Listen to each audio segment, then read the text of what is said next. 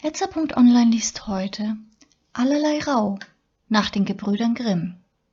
Es war einmal ein König, der hatte eine Frau mit goldenen Haaren, und sie war so schön, dass sie ihresgleichen auf Erden nicht wiederfand. Es geschah, dass sie krank lag, und als sie fühlte, dass sie bald sterben würde, rief sie den König und sprach Wenn du nach meinem Tode dich wieder vermählen willst, so nimm keine, die nicht ebenso schön ist, als ich bin, und die nicht solch goldene Haare hat, wie ich habe. Das musst du mir versprechen. Nachdem es ihr der König versprochen hatte, tat sie die Augen zu und starb. Der König war lange Zeit nicht zu trösten und dachte nicht daran, eine zweite Frau zu nehmen. Endlich sprachen seine Räte. Es geht nicht anders. Der König muss sich wieder vermählen, damit wir wieder eine Königin haben. Nun wurden Boten weit und breit umhergeschickt, eine Braut zu suchen, die an Schönheit der verstorbenen Königin ganz gleich käme. Es war aber keine in der ganzen Welt zu finden, und wenn man sie auch gefunden hätte, so war doch keine da, die solch goldenes Haar gehabt hätte. Also kam der Bote unverrichteter Sache wieder heim. Nun hatte der König eine Tochter, die war gerade so schön wie ihre verstorbene Mutter und hatte auch goldenes Haar. Als sie herangewachsen war, sah sie der König einmal an und sah, dass sie in allem seiner verstorbenen Gemahlin ähnlich war und fühlte plötzlich eine heftige Liebe zu ihr. Da sprach er zu seinen Räten Ich will meine Tochter heiraten, denn sie ist das Ebenbild meiner verstorbenen Frau, und sonst kann ich doch keine Braut finden, die ihr gleicht.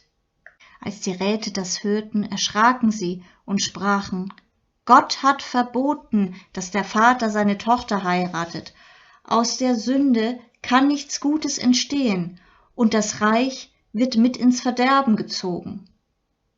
Die Tochter erschrak noch mehr, als sie den Entschluß ihres Vaters vernahm, hoffte aber, ihn von seinem Vorhaben noch abzubringen. Da sagte sie zu ihrem Vater, Ehe ich euren Wunsch erfülle, muss ich erst drei Kleider haben, eines so golden wie die Sonne, eines so silbern wie der Mond und eines so glänzend wie die Sterne. Ferner verlange ich einen Mantel von tausenderlei Pelz und Rauwerk zusammengesetzt. Ein jedes Tier in eurem Reich muss ein Stück von seiner Haut dazugeben. Sie dachte aber, das anzuschaffen ist ganz unmöglich, und ich bringe damit meinen Vater von seinen bösen Gedanken ab. Der König aber ließ nicht ab. Die geschicktesten jungen Frauen in seinem Reich mussten die drei Kleider weben, eines so golden wie die Sonne, eines so silber wie der Mond und eines so glänzend wie die Sterne. Und seine Jäger mussten alle Tiere im ganzen Reich auffangen und ihnen ein Stück von ihrer Haut abziehen. Daraus wurde der Mantel von tausenderlei Rauwerk gemacht. Endlich, als alles fertig war, ließ der König den Mantel hereinholen und breitete ihn vor ihr aus und sprach Morgen soll die Hochzeit sein. Als nun die Königstochter sah, dass keine Hoffnung mehr war, ihren Vaters Herzen umzuwenden, so fasste sie den Entschluss, zu entfliehen. In der Nacht, während alles schlief, stand sie auf und nahm ihrer Kostbarkeiten dreierlei, einen goldenen Ring, ein goldenes Spinnrädchen und ein goldnes Haspelchen. Die drei Kleider von Sonne, Mond und Sterne tat sie in eine Nußschale, zog den Mantel von allerlei Rauwerk an und machte sich Gesicht und Hände mit Rußschwarz. Dann befahl sie sich Gott und ging fort und ging die ganze Nacht, bis sie in einen großen Wald kam. Und weil sie müde war, setzte sie sich in einen hohlen Baum und schlief ein. Die Sonne ging auf und sie schlief fort, und sie schlief noch immer, als es schon hoher Tag war. Da trug es sich zu, dass der König, dem dieser Wald gehörte, darin jagte. Als seine Hunde zu dem Baum kamen, schnupperten sie, liefen links herum und bellten. Sprach der König zu den Jägern, Seht doch, was dort für ein Wild sich versteckt hat. Die Jäger folgten dem Befehl, und als sie wiederkamen, sprachen sie, In dem hohlen Baum liegt ein wunderliches Tierlein, wie wir noch nie eines gesehen haben. An seiner Haut hat es tausenderlei Pelz, es liegt aber und schläft. Sprach der König, Seht zu, ob ihr es lebend fangen könnt, dann binden wir es auf den Wagen und nehmen es mit. Als die Jäger das Mädchen anfassten, erwachte es voller Schreck und rief ihnen zu Ich bin ein armes Kind, von Vater und Mutter verlassen, erbarmt euch meiner und nehmt mich mit. Da sprachen sie Allalerau, du bist gut für die Küche, komm nur mit, da kannst du die Asche zusammenkehren. Also setzten sie es auf den Wagen und fuhren heim in das königliche Schloss. Dort wiesen sie ihm ein Ställchen unter der Kellertreppe, wo kein Tageslicht hinkam, und sagten, Rautierchen, da kannst du wohnen und schlafen. Dann ward es in die Küche geschickt.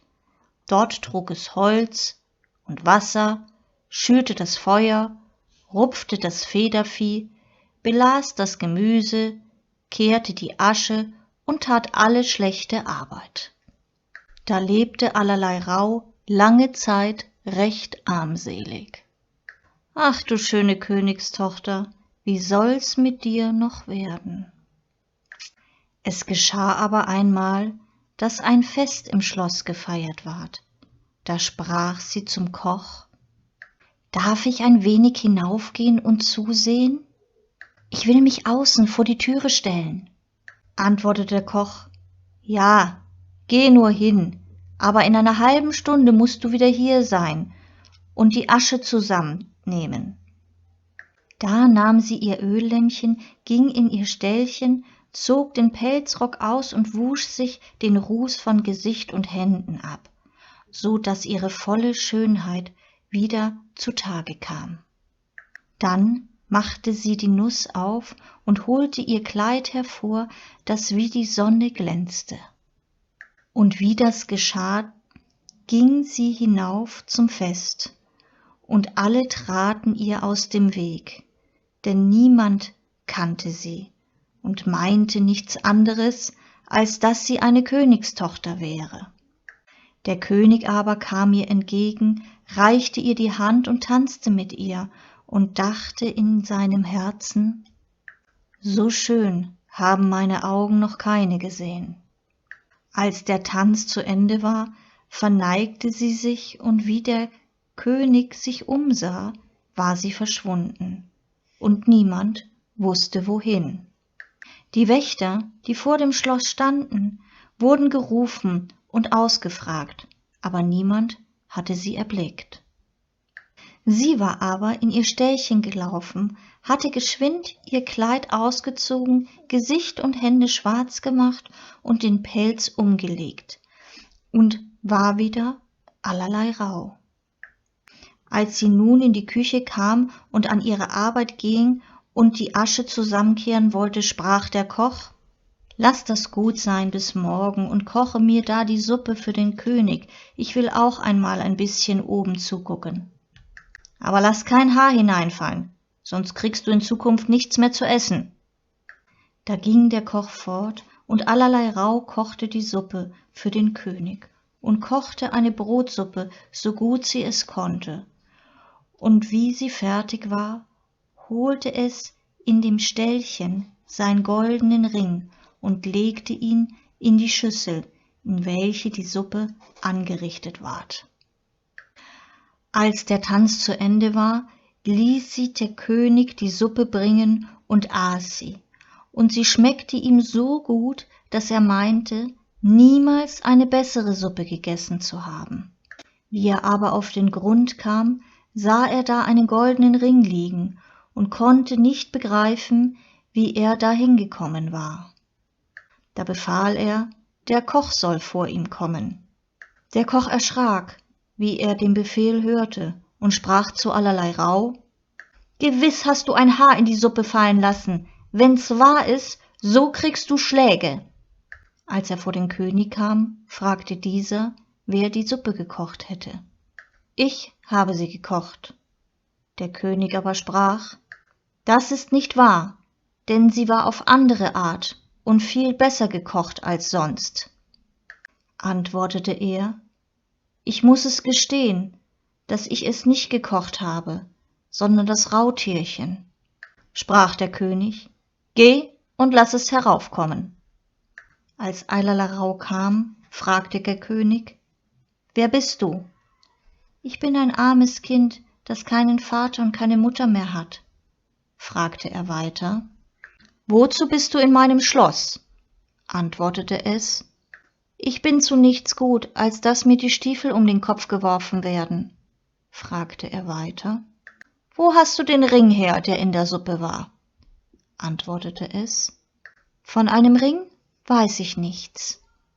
Also konnte der König nichts erfahren und musste es wieder fortschicken. Über eine Zeit war wieder ein Fest, da bat Alalarau den Koch wie das vorige Mal um Erlaubnis, zusehen zu dürfen. Antwortete er, ja, aber komm in einer halben Stunde wieder und koche dem König die Brotsuppe, die er so gerne hat. Da lief es in sein Ställchen, wusch sich geschwind und nahm aus der Nuß das Kleid, das so silber war wie der Mond, und tat es an.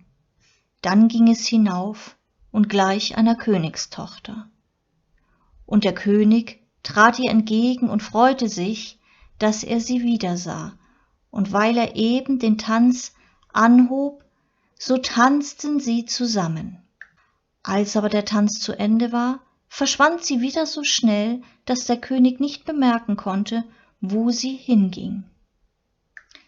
Sie sprang aber in ihr Ställchen und machte sich wieder zum Rautierchen, ging in die Küche, die Brotsuppe zu kochen. Als der Koch oben war, holte es das goldene Spinnrädchen und tat es in die Schüssel, so dass die Suppe darüber angerichtet wurde. Dann ward sie dem König gebracht, der aß sie, und sie schmeckte ihm so gut wie das vorige Mal, und ließ den Koch kommen, der musste auch dieses Mal gestehen, dass Rautierchen die Suppe gekocht hätte. Allerlei Rau kam da wieder vor den König, aber sie antwortete, dass sie nur dazu da wäre, dass man ihr die Stiefel um die Ohren werfe. Und von dem goldenen Spinnrädchen sie nichts wüsste. Als der König zum dritten Mal ein Fest anstellte, da ging es nicht anders als die vorigen Male. Der Koch sprach zwar, du bist eine Hexe, Rautierchen, und tust immer etwas in die Suppe, davon sie so gut wird, und der König es ihm besser schmeckt als das, was ich koche. Doch weil es so bat, so ließ er es auf die bestimmte Zeit hingehen. Nun zog es sein Kleid ein, das wie die Sterne glänzte, und trat damit in den Saal. Der König tanzte wieder mit der schönen Jungfrau und meinte, dass sie noch niemals so schön gewesen wäre. Und während er tanzte, steckte er ihr, ohne dass sie es merkte, einen goldenen Ring an den Finger und hatte befohlen, dass der Tanz recht lange währen sollte. Wie er zu Ende war, wollte er sie an den Händen festhalten, aber sie riß sich los und sprang so geschwind unter die leute dass sie vor seinen augen verschwand sie lief was sie konnte in ihr ställchen unter die treppe weil sie aber zu lange und über eine halbe stunde geblieben war so konnte sie das schöne kleid nicht ausziehen sondern warf nur den mantel von pelz darüber. Und in der eile machte sie sich auch nicht ganz rußig sondern ein finger blieb weiß. Allerlei rauh lief nun in die küche kochte dem könig die brotsuppe und legte wie der koch fort war den goldenen haspel hinein. Der könig als er den haspel auf dem grund fand ließ allerlei rauh rufen. Da erblickte er den weißen finger und sah den ring den er ihr im tanzen angesteckt hatte. Da ergriff er ihre hand und ließ sie nicht los. Und als sie sich losreißen wollte und fortspringen da tat sich der pelz ein wenig auf und das kleid von sternenschimmer schien hervor. Der könig fasste den mantel und riß ihn ihr ab. Da kamen die goldenen haare hervor und sie stand da in voller pracht und konnte sich nicht mehr länger verbergen. Und als sie sich ruß und asche aus ihrem gesicht gewischt hatte da war sie schöner als man noch jemand auf erden gesehen hatte. Der könig aber sprach du bist meine liebe braut und wir scheiden nimmermehr voneinander. Darauf ward die hochzeit gefeiert und sie lebten vergnügt bis an ihres todes ende